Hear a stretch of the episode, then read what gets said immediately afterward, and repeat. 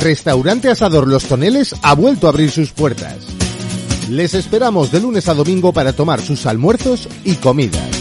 Ofertas en el menú de día para el servicio de transporte profesional. Reserve su mesa en asadorlostoneles.gmail.com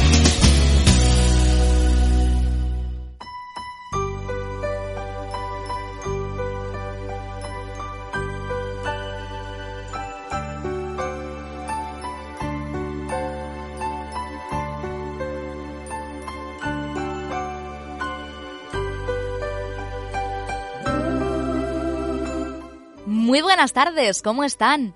Se acaba de cumplir la una del mediodía. Año 280 después de Cristo, Patara, Turquía. Nace Nicolás de Bari.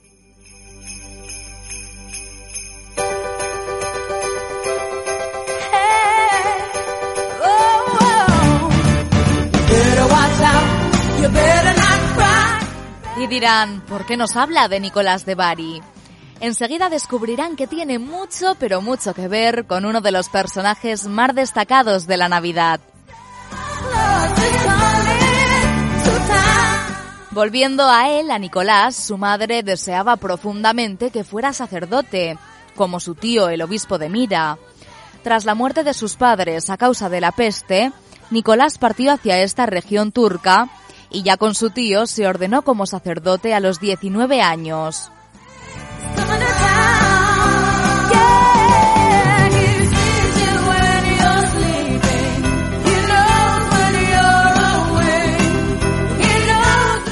Desde luego el deseo de su madre se cumplió y se cumplió además con creces porque además tenía fama de repartidor de obsequios.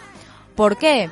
Porque al conocer la situación de un hombre empobrecido, padre de tres hijas a las que no podía casar por no tener dote, Nicolás entró por la ventana y puso oro dentro de las medias de las jóvenes que colgaban de la chimenea. Les va sonando, ¿verdad?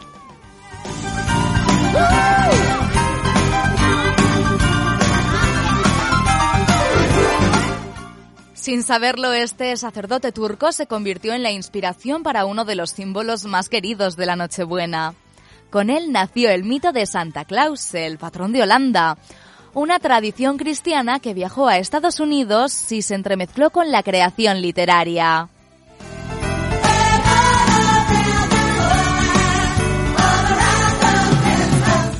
Algunos de los hitos más destacados de su historia son los siguientes. En 1809, el escritor Washington Irving escribió la sátira Historia de Nueva York, en la que deforma al santo holandés Sinterklaas. De 1860 a 1880, su imagen fue detallada por el dibujante Thomas Nast, que publicó sus ilustraciones en la revista Harper's. Santa Claus era entonces descrito en ellas como un tipo alegre, gordo y de pequeña estatura, como un gnomo vaya. Y en 1931, cuando gran parte de la población mundial lo seguía visualizando vestido de verde, apareció Coca-Cola. La marca es responsable de su aspecto actual. Remodeló el Santa de Nast y sí, lo vistió con el rojo con el que lo conocemos hoy.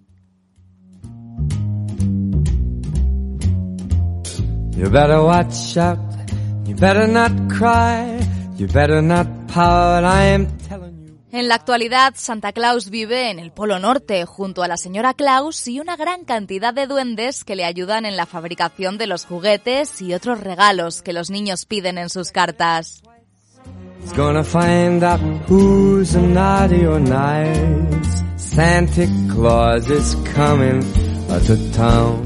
Y cada Nochebuena, Papá Noel realiza más de 967.000 entregas por segundo para llegar a todos los hogares del planeta.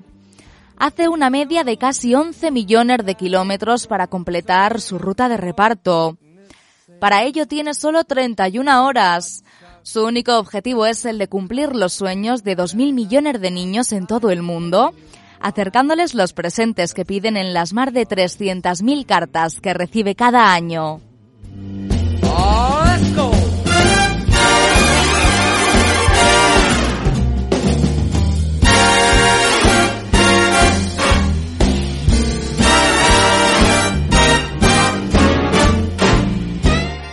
Quedan solo 20 días para recibir su visita y cuántas ganas tienen ya los más pequeños de nuestra comarca.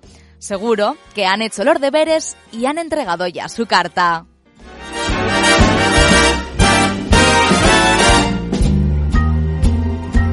Santa Claus is coming to town y nosotros eh, comenzamos con esta es nuestra comarca, es lunes 4 de diciembre. Bienvenidos. So be good for goodness sake. You better watch out, you better not cry, you better not pout, I'm telling you why. Campo de Cariñena Radio, 87.9 FM.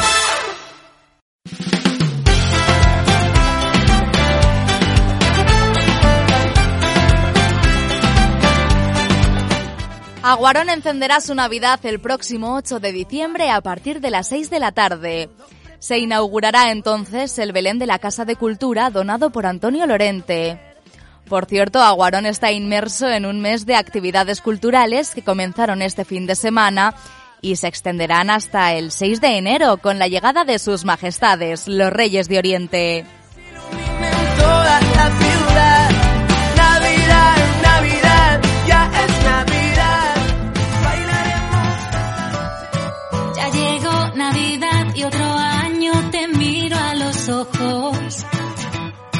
Y después de cenar... Oye, ¿y Alfamen? Pues encenderá la Navidad el próximo día 8 también.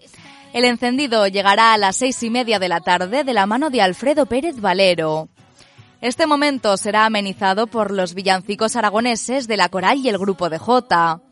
Después, degustación de alimentos tradicionales y la visita del paje de Papá Noel. Y si tienes algo que decir, dime que me quieres tú.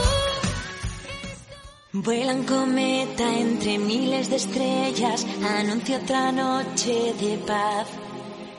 Llega la nieve y se en Cariñena, la biblioteca convoca la octava edición de sus concursos de postales navideñas dirigido a alumnos de infantil y primero, segundo y tercero de primaria y de cuentos navideños, destinado a alumnos de cuarto, quinto y sexto de primaria. Los ganadores de cada categoría obtendrán un diploma acreditativo y un lote de libros. Todos los participantes además recibirán un obsequio durante la ceremonia de entrega de premios. Los trabajos se presentarán en la Biblioteca Municipal en su horario de apertura antes del 12 de diciembre. Pueden encontrar toda la información en www.carinena.es. el amor, que así es la Navidad. así es la luz que nace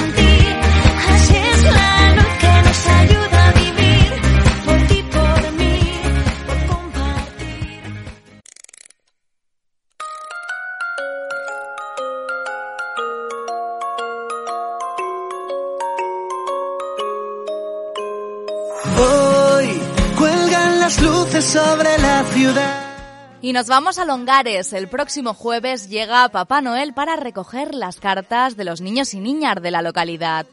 Además habrá pintacaras, taller de bolas y chocolatada a cargo de los alumnos del Instituto Joaquín Costa para recaudar fondos para su viaje de estudios. Se procederá también, por supuesto, al encendido del árbol de Navidad. Esto último será a partir de las 7 de la tarde. Y ahí estás tú, llenándolo todo de luz. Magia que ha venido, magia que ha llegado, suerte de esta vida que nos ha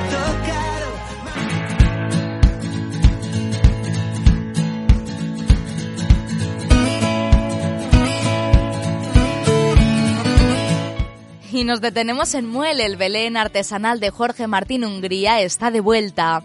Se inaugura este miércoles 6 de diciembre. Podrá visitarse además los días 7, 8, 16, 23, 25 y 30 de diciembre y el 1 y el 6 de enero de 11 de la mañana a 2 del mediodía y de 4 a 8 de la tarde. Los días 17, 24 y 31 de diciembre solo podrá verse en horario de mañanas, de 11 a 2. Tomen nota para no perderse uno de los belenes más espectaculares de nuestra comarca. Urbanización Parque Muel, fase 2, número 61. Es época de luz, es época de paz, donde los caminos Pueden encontrar la programación navideña de las localidades de la comarca del Campo de Cariñena en sus respectivas redes sociales, en Facebook y en Instagram. podemos dar. Navidad, Navidad, dulce Navidad. Celebrar con alegría que cierra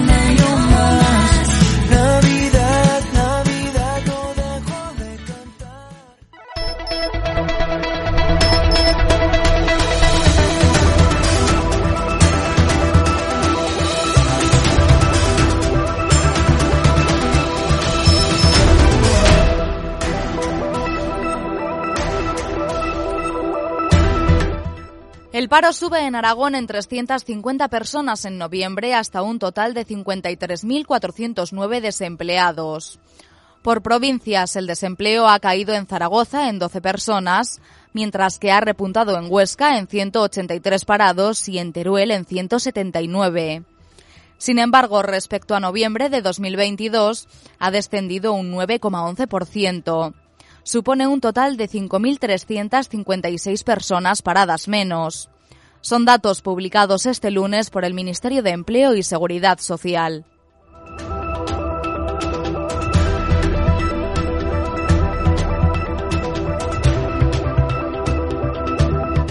Los continuos retrasos alargan hasta 2030 el final de la autovía Pamplona-Huesca-Lérida. Los tramos Sigües-Tiermas, variante de Sabiñánigo y Huesca-Siétamo, duplicarán los plazos previstos. Quedan además otros tres todavía sin obras, con un coste estimado de 315 millones de euros.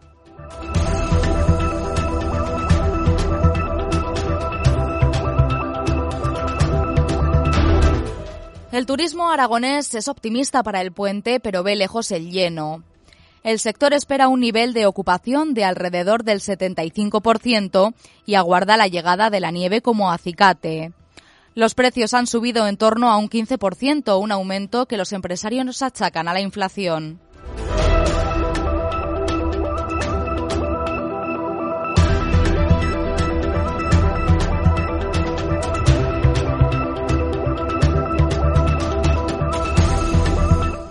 Se estima que en un 25% de las consultas de atención primaria en Aragón subyacen síntomas relacionados con los trastornos emocionales que generan los problemas de la vida, como ansiedad, depresión o insomnio. Desde 2019 se ha formado a 180 profesionales para detectar y acompañar este malestar emocional, evitando la sobreprescripción de psicofármacos cuando no es necesario.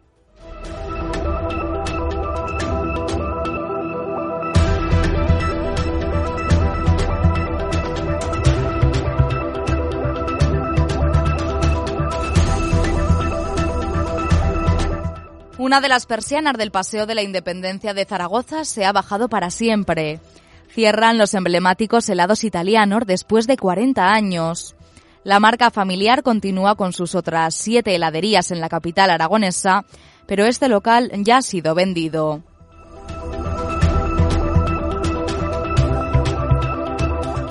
Y este, bueno, en deportes, victoria del Real Zaragoza ante el Leganés por 1 a 0. Los de Julio Velázquez rompieron su racha de derrotas y empates en este encuentro que se disputó en la Romareda. Tres nuevos puntos que los dejan en la duodécima plaza a la espera de visitar al español este viernes a las 9 de la tarde. Un espejismo pasajero, la caída de los astros, reventando contra el suelo, en contacto con. Y en cultura, sí hablamos de él, hablamos de Bumburi. Anuncia que comienza una nueva etapa en su carrera. El cantante regresa este martes a los escenarios con un concierto en Buenos Aires, al que le seguirán otros cuatro en este mes de diciembre. A la espera del concierto, ha compartido con sus seguidores unas interesantes palabras a través de la carta semanal que les dirige desde hace ya unos meses. Una comunicación, por otro lado, que según relata va a paralizar durante al menos una temporada. Decía lo siguiente, creo sinceramente que ha llegado el momento de comenzar una nueva etapa, primero con los shows, pero también un curso creativo en el que precisaré de mis cinco sentidos para escribir, componer y lo que venga y me depare la vida. El valor de la nada que perder. Las cosas como son no son suficientes. Incluso... El gobierno de Aragón informa. El Gobierno de Aragón apoya los multiservicios rurales con más de un millón de euros ampliables. Ya funcionan 155 de estos espacios en las tres provincias que suman servicios de tienda, bar y centro de reuniones para mejorar la calidad de vida del medio rural y combatir la despoblación. El Hospital Universitario Miguel Cervet de Zaragoza ha puesto en marcha el segundo PET-TC de la sanidad pública en Aragón. Esta tecnología en imagen diagnóstica evitará el desplazamiento de pacientes y permitirá atender a pacientes ambulantes. El Gobierno de Aragón ha entregado los premios al libro mejor editado en 2022 y a la trayectoria profesional en el sector del libro. La obra Elucidario del Silencio y Raúl Herrero, director de la editorial Libros del Innombrable, han sido los ganadores. Gobierno de Aragón.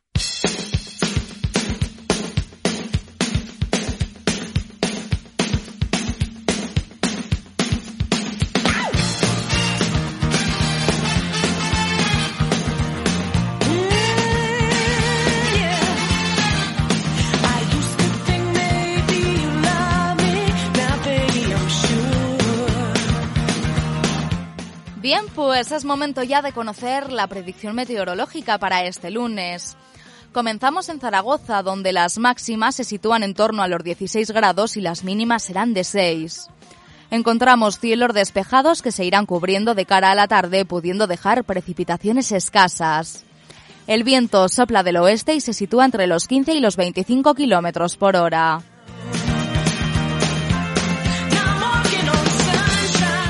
En nuestro territorio los cielos se irán cubriendo también en las próximas horas, dejando precipitaciones escasas.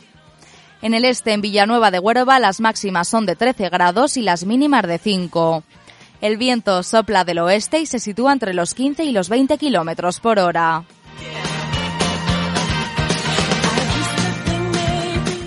En Muel las máximas son de 14 grados y las mínimas de 6. El viento sopla del oeste y se sitúa entre los 15 y los 25 kilómetros por hora. Nos vamos al sur. En Vistabella las máximas son de 11 grados y las mínimas de 4. El viento evoluciona de componente suroeste a noroeste, pero se mantiene estable en torno a los 20 kilómetros por hora.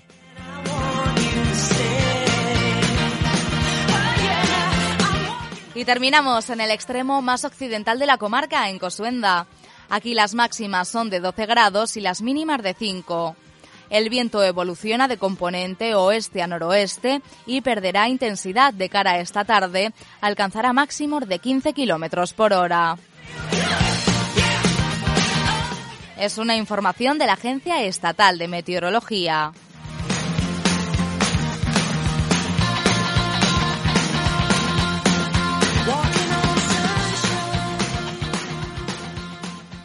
Lo que más te interesa lo escucharás en Campo de Cariñena Radio, donde tú eres el protagonista.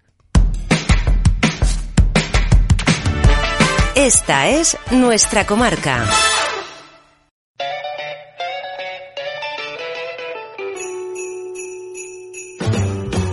Jingle bell, jingle bell, jingle bell rock. A jingle bell swing and jingle bells ring.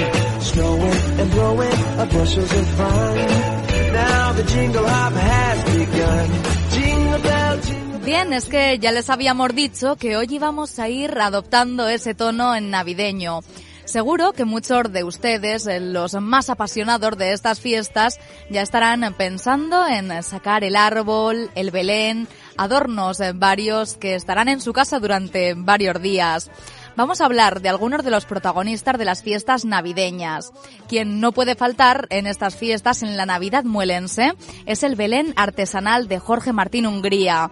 Hemos hablado a lo largo de estos días de ese concurso del cartel anunciador y ahora vamos a ver qué día se va a inaugurar y cuándo pueden pasar a verlo. Estamos con Jorge Martín. Jorge, buenas tardes. Hola, muy buenas tardes. Jorge, bienvenido, ¿cómo estás?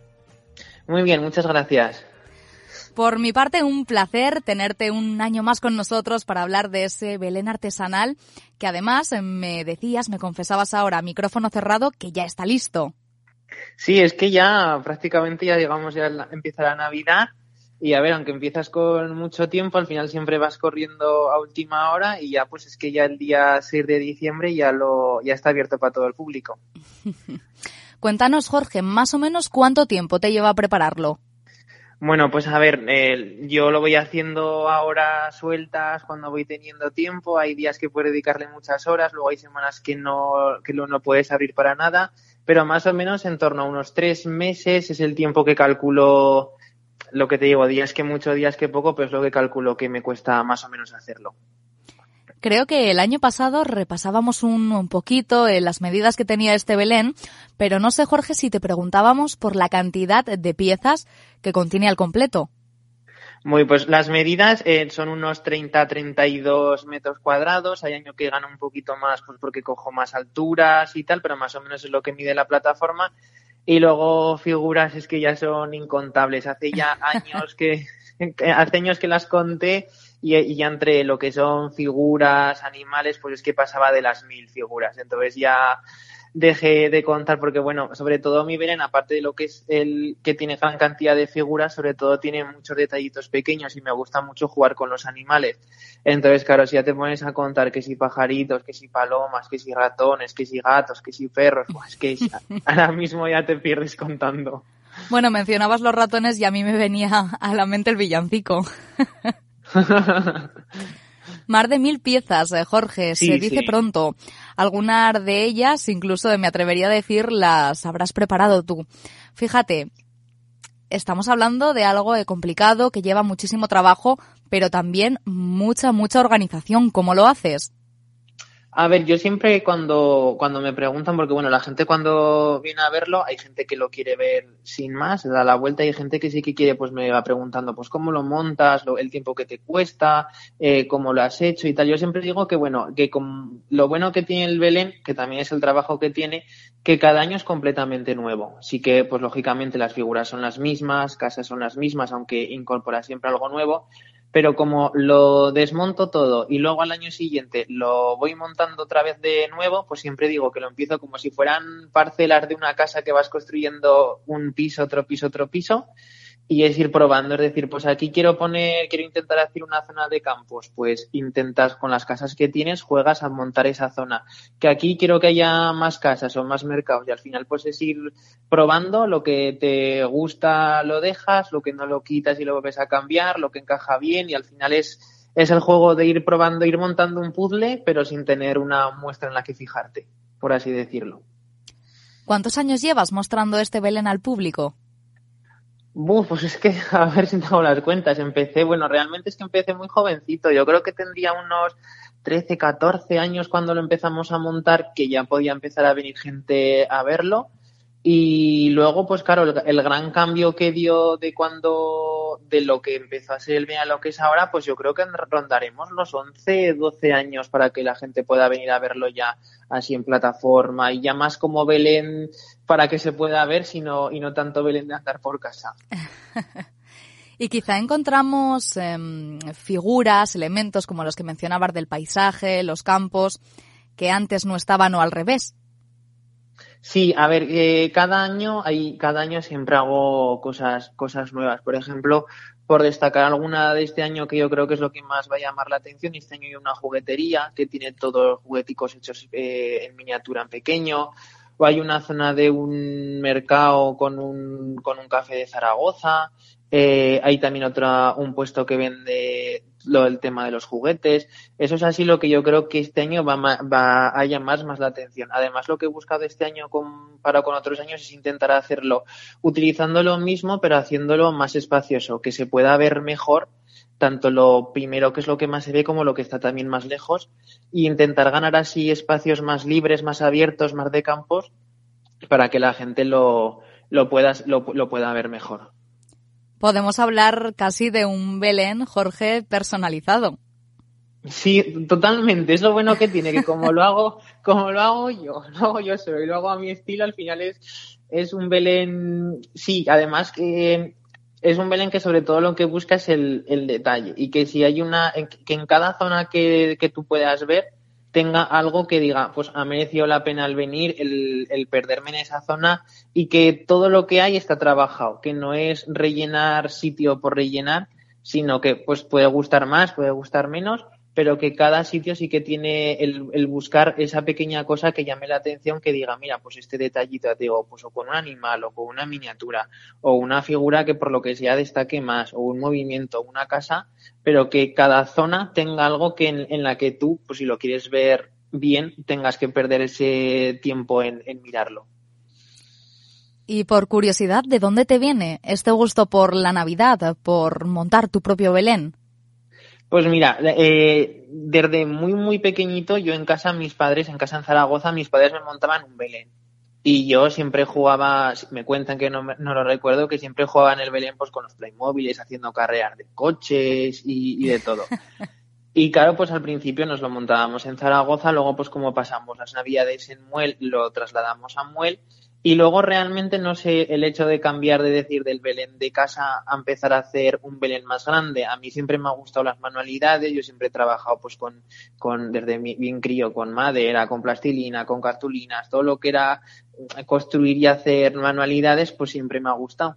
Y sí que recuerdo pues que empecé a hacer las típicas construcciones que compras en cualquier tienda de castillos, molinos y cosas de esas.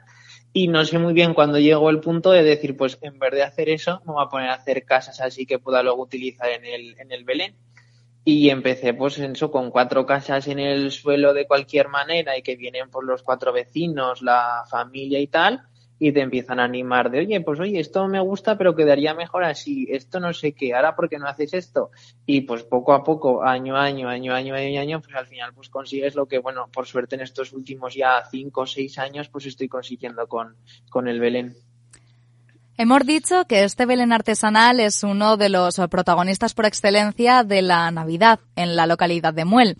Y tanto es así que desde hace cuatro años, Jorge, se convoca ese concurso del cartel anunciador del Belén Jorge Martín Hungría. Sí, la verdad que bueno, fue una idea que se me, que se me ocurrió cogiendo de otros belenes de otros sitios que también lo hacían, que se lo propuse en su momento al ayuntamiento y desde el ayuntamiento con su concejala Ana, pues desde el primer momento me dijeron que encantado y sobre todo pues gracias a Elena y el trabajo que hace con la biblioteca, pues ya llevamos cuatro años los que conseguimos sacar adelante este, este concurso. ¿Cuál sería para ti ese cartel que representaría la esencia del Belén? A ver, yo lo que siempre, a ver, es un, es un, es un concurso totalmente libre, ¿vale? Son de chicos de 6 a 15 años, se les da una lámina y ellos pueden elegir lo que quieran, es decir, pueden, pueden hacerlo con pinturas, con rotuladores y pueden dibujar esa, lo que quieran, es totalmente libre. Lo que sí, pues a ver, yo generalmente el de los últimos años, el que, el, por decir así, el ganador, lo que sí que busco es que sea un dibujo de un Belén tradicional, ¿vale? Porque sí que es verdad que hay muchos chicos que te hacen dibujos de estos modernos ahora, que si los Pokémon, que si no sé qué, que si tal. digo, a ver, y que luego pues son, son dibujos muy mágicos. Digo, pero claro, el Belén, que es una tradición y tal, pues que sea un Belén pues que tenga o, o su portal o sus reyes, pero los de toda la vida, no los de ahora que ya te digo de Pokémon o dibujos así. Bueno, la verdad es que sería interesante ver cómo encaja un Pikachu, ¿no? En el Belén. Pues la verdad que te sorprenderías viendo los, los dibujos que hacen y luego que son, ah, lógicamente hay críos ya que de los 14, 15 años que dibujan muy bien, pero chicos muy jovencicos de 7, 8, 6 años incluso, que con sus Pokémon, sus dibujos, incluso me acuerdo uno de la patrulla canina y de tal, la imaginación que tienen para decir con esos dibujos que son los que ellos ven día a día y luego cómo te los transforman y cómo te los hacen para, para hacerlos en este, en este concurso. La verdad es que no me cabe la menor duda de que tienen que ser todas propuestas estupendas, Jorge. Vamos a aprovechar para inaugurar este Belén en este año 2022, Navidades 2022-2023, el próximo puente de la Constitución, que está ya al caer. ya, ya está, ya. Entonces, el, el día 6 ya es el día que es la, la, inauguración del Belén. Y bueno, luego sí que va a estar abierto toda la semana, aunque no son, aunque no hay, hay días que no son festivos, pero los tendría abierto toda semana. Y luego ya, pues, eh, todos sábados, domingos y los días, pues, como Navidad, eh, Año Nuevo, Reyes, está, estará abierto. ¿Y qué tenemos que hacer para visitarlo, para poder disfrutar de él? Bueno, pues el Belén está, está situado en Muel, está en la urbanización Parque Muel, fase 2, número 61. De todas maneras, con llegar a Muel, ahora mismo eh, preguntas a cualquiera y te sabe, antes no, pero ya te sabe indicar, tú preguntas por el Belén y, y te llevan sin problemas. Y si no, bueno, pues en las fechas, a partir de las fechas señaladas, también se van a poner carteles por el pueblo que lleguen al Belén, ya te digo, llegar a Muel, llegan a la puerta, llaman a la, al timbre porque es, lo, lo monto en mi casa y, y adelante, que a disfrutar del Belén, no hay que hacer nada más. Oye, pues nosotros les vamos a animar a que se acerquen a Muel a disfrutar de él, de este Belén, como decíamos, eh, personalizado y al que no le falta ni el más mínimo detalle. A partir de este puente de la Constitución, del día 6 de diciembre, van a poder hacerlo. Y yo quiero agradecerte, Jorge, que hayas estado con nosotros para poner voz una vez más a esa pieza clave en la Navidad muelense. Muchísimas gracias. Nada, gracias a vosotros por haberme dejado. Muchas gracias.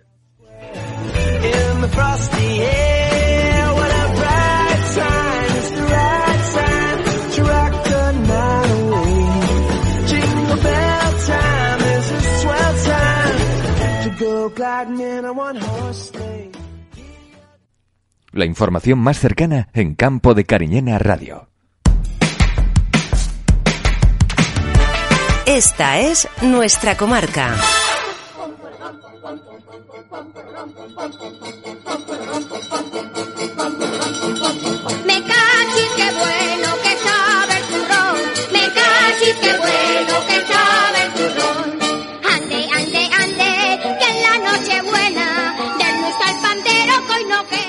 Seguro que esta voz le resulta muy familiar. Como anécdota les diremos que nos ha costado un poquito encontrar la canción, pero ya la tenemos y comienza diciendo eso, que qué bueno sabe el turrón. Es uno de los productos por excelencia que nos acompañan durante las fiestas navideñas, pero nosotros queremos ahondar en la tradición y descubrir algunos más, sobre todo aquellos que solían estar en la mesa, por ejemplo, de nuestros abuelos y abuelas.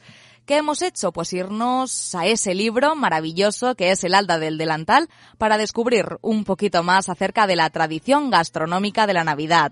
Nos acompaña María Jesús Ruesca. María Jesús, buenas tardes. Hola, buenas tardes, Pilar. ¿Qué tal a todos los oyentes? Buenas tardes. María Jesús, bienvenida. ¿Cómo estás? Pues bien, bien, ya esperando las Navidades, como supongo que todo el mundo ya, pensando en menús y, y eso, pensando en las Navidades. Así que. Yo creo, María. Jesús, que todos los años, de de alguna manera, intentamos innovar en esos menús, sorprender a nuestros comensales, pero claro, es que hay productos que en cierto modo no pueden faltar y de hecho no han faltado desde hace ya muchísimos años. Pues sí, sí, la verdad es que innovamos, van cambiando a la medida que va habiendo más productos para poder comprar y más poder adquisitivo, pues vamos introduciendo esas cosas en nuestra gastronomía y en las navidades como es algo un poco extraordinario, si quiere hacer un extraordinario, como se ha hecho siempre, nuestros abuelos también eran días que hacían algún extraordinario dentro de sus posibilidades, pues ahí vamos, ahí vamos innovando y metiendo cosas diferentes que muchas veces son muy alejadas de lo que es tradicional nuestro y lo malo es que perdemos eso, lo que ha sido tradicional. Y, y no es que lo perdamos porque no lo avisemos y no lo hagamos en estos días, es porque lo olvidamos. Y, y eso pues sí que es triste. Cada uno puede hacer lo que quiera con el menú navideño o innovar, ponerlo más nuevo o llevar algo más tradicional, que por otro lado, en época de crisis, pues también es más barato, porque es mucho más económico, sin dejar de ser un menú bueno, es más económico pero sobre todo pues recordar esas cosas que han sido importantes en la gastronomía del pasado. Sigue siendo, ¿eh? porque los menús de Navidad tradicionales aragoneses todavía se hacen en muchas casas, por seguir la tradición más que nada.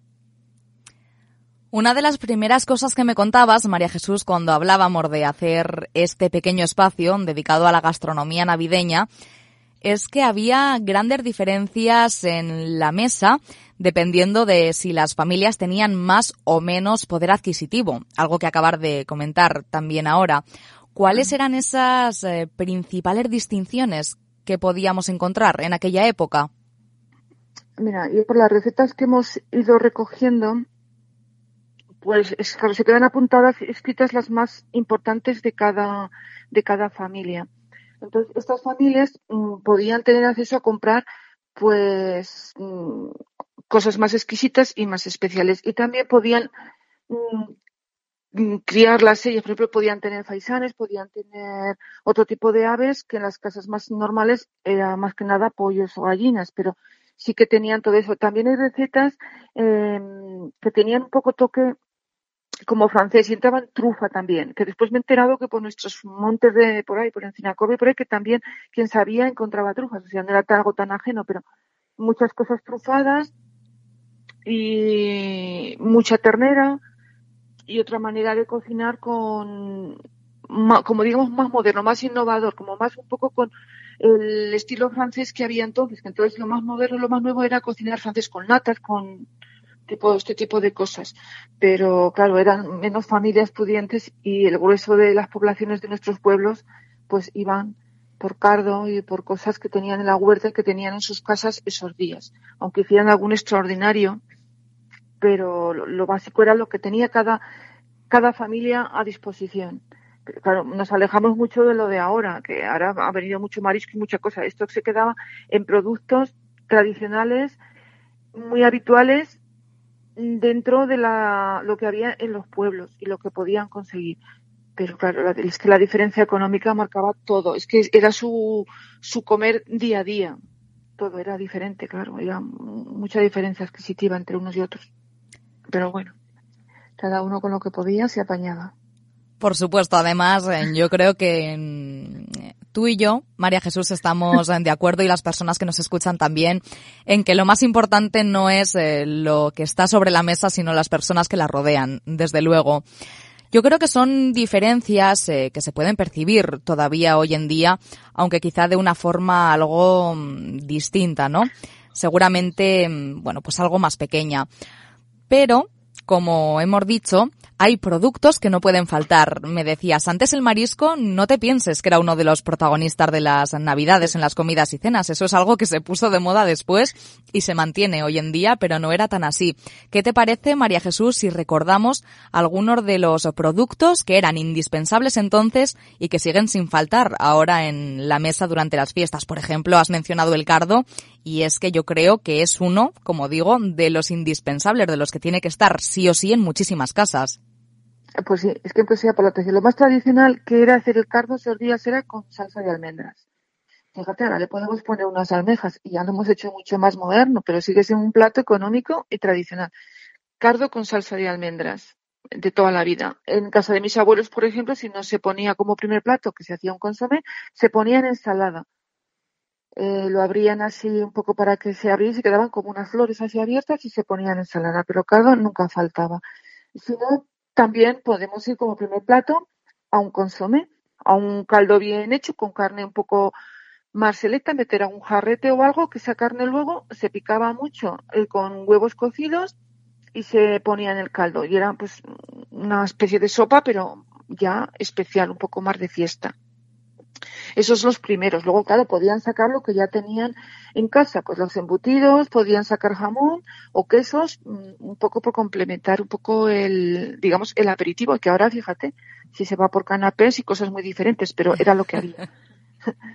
Después ya pasas a un segundo que o iba el, el ternasco asado, Si, claro, era yo también más caro, pero también si no se pasaba a las aves, a un pollo, a un pollo con, con guisado pues un poco especial o con ciruelas o y con unos orejones, que es una receta buenísima también muy antigua, o pepitoria un poco más alejándote del guiso normal de cada día del pollo, que el pollo también era una excepción que no hace ya mucho cuando ya hace, bueno, sí, hace unos años, porque yo ya tengo también unos cuantos, el pollo era un plato de boda, o sea, y ahora en todos los restaurantes ha desaparecido y poner una cena de Navidad con pollo parece que no, pero un pollo con una receta especial, pues ahí, iban por ahí las recetas. Luego entró también mucho, si ya podías, poder adquisitivo, y, y ahí va a las familias un poco ya más adineradas, era el besugo, que tenía un precio un poco más asequible que ahora, porque ahora poner un besugo al horno, bueno, anda ya en presupuestos un poco altos. Pero básicamente eso es lo que era un menú tradicional. Luego añades los turrones, el guirlache y, la fruta, que la fruta, claro, es que luego llegaba el postre y es que se iba guardando unas peras que se llamaban de Roma, que entonces ahora ya es una especie que ha desaparecido, es muy difícil de encontrar, pero se cogía cruda, verde, muy cuando no estaba madura y maduraba en casa. Y ya para las navidades había, se iba cogiendo esa pera, que la verdad es que se ha perdido y es una pena, y se guardaban unos melones que también ya no se encuentran, lo que daría ahora por comer, recuerdo el sabor ese de, ese, de esos melones, que se llamaban tendrales. Tenían la piel muy dura, muy dura, y duraban, intentabas que duraran hasta navidades.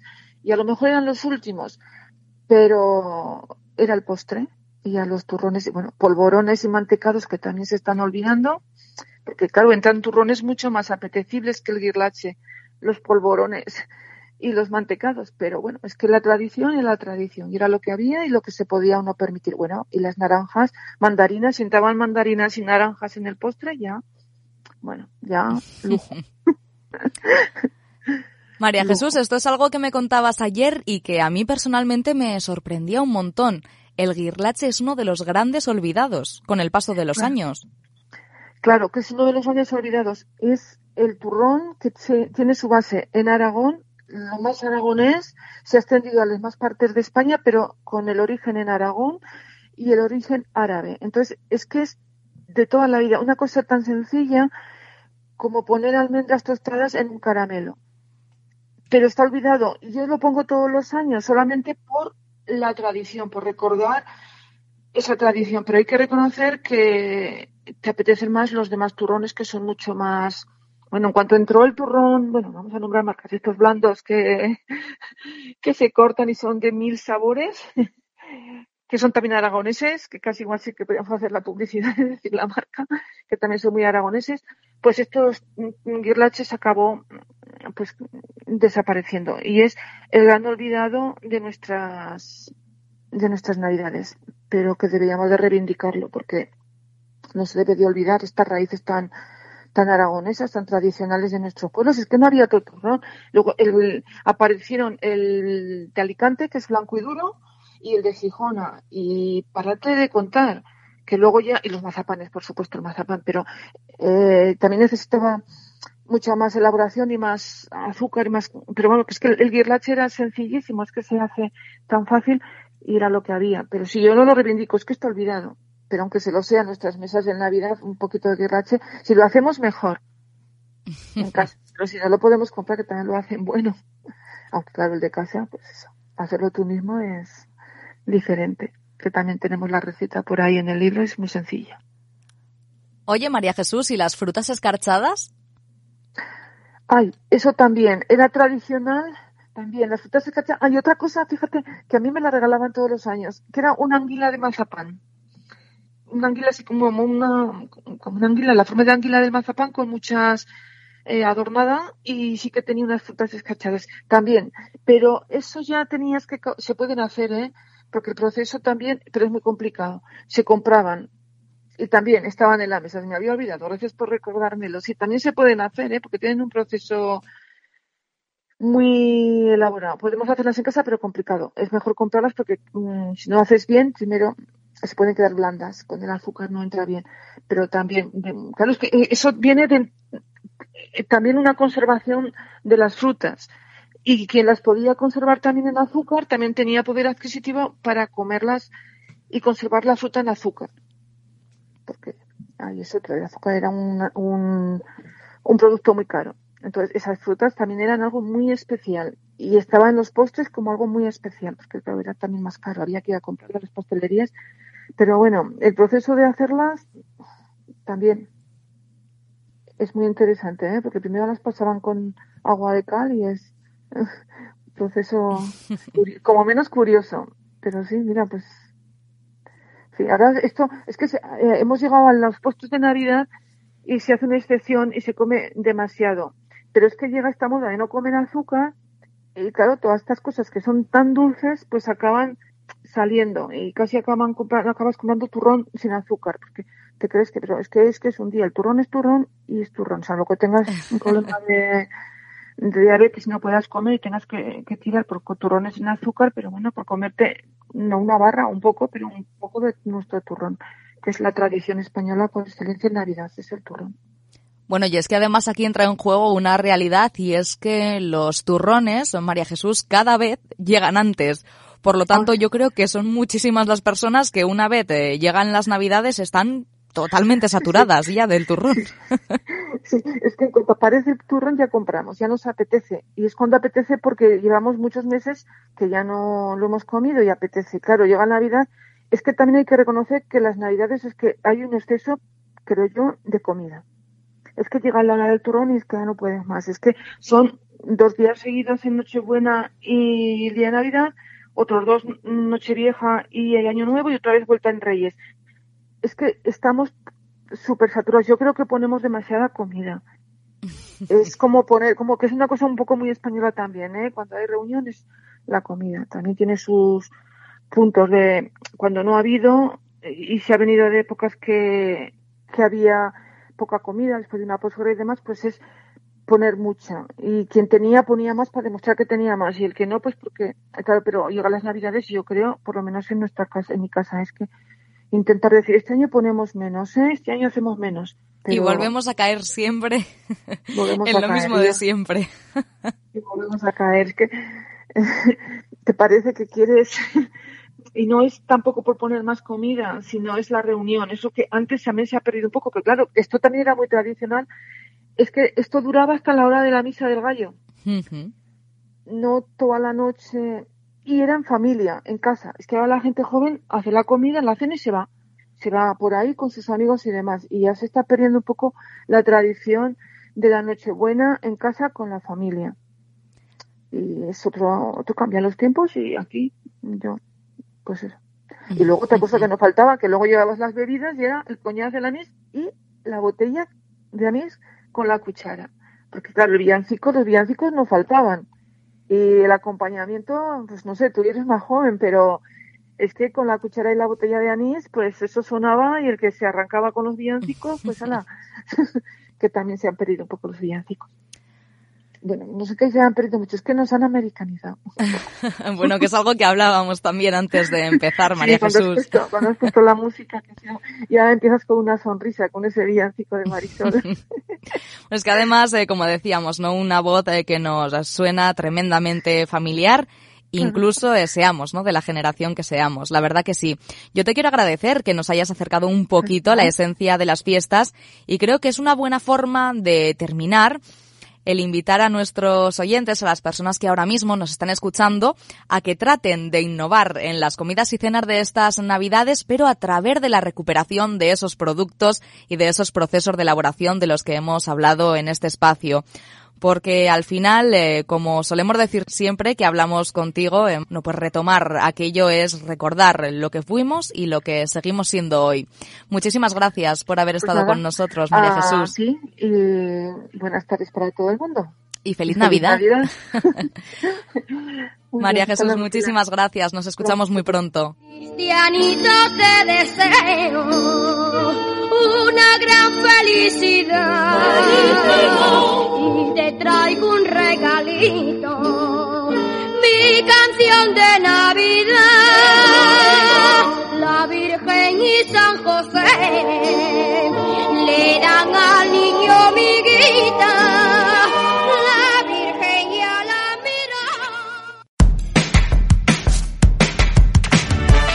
Esta es nuestra comarca.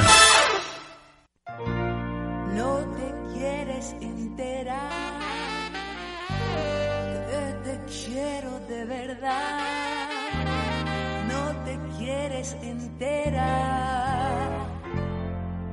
No te quieres enterar.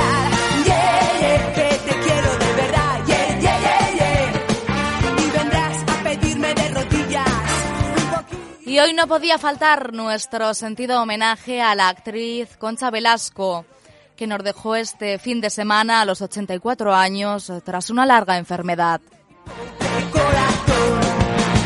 Búscate una chica, una chica, yeah, yeah. Que tenga mucho ritmo y que cante en inglés. Me lo alborotado.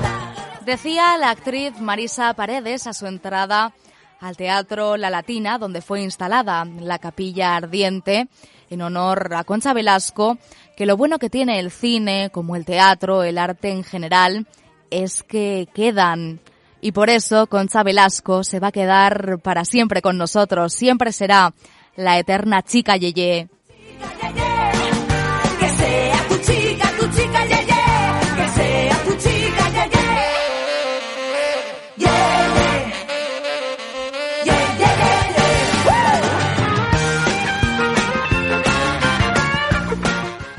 El adiós a Concha Velasco nos hace conscientes mm, del adiós eh, también a una generación de actores, actrices, artistas en general que hicieron mucho por el mundo de la cultura en nuestro país y que lo seguirán haciendo allá donde estén. Con este tributo que teníamos muchas ganas de hacer, aunque hubiéramos deseado no tener que hacerlo, la verdad sea dicha, nos despedimos, hemos llegado al final de nuestro programa de esta tarde, pero les recordamos que volveremos mañana con la crónica deportiva del fin de semana a partir de la una del mediodía.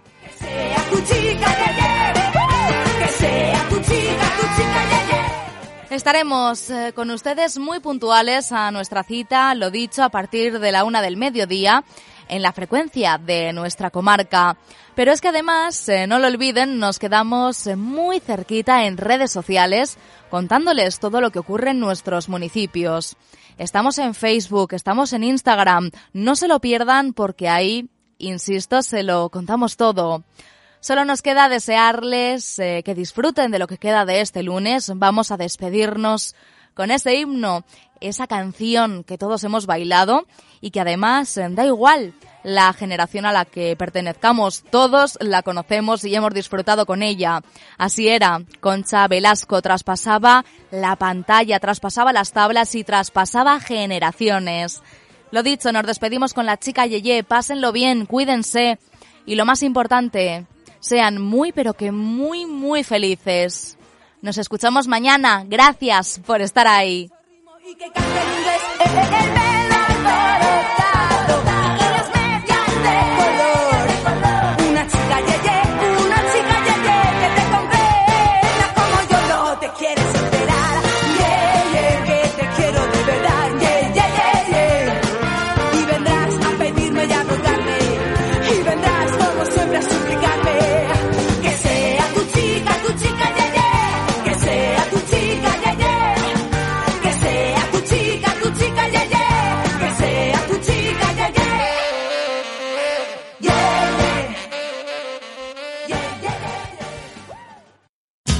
Restaurante Asador Los Toneles ha vuelto a abrir sus puertas.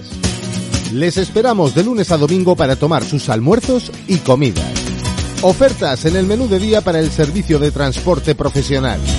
Reserve su mesa en asadorlostoneles.gmail.com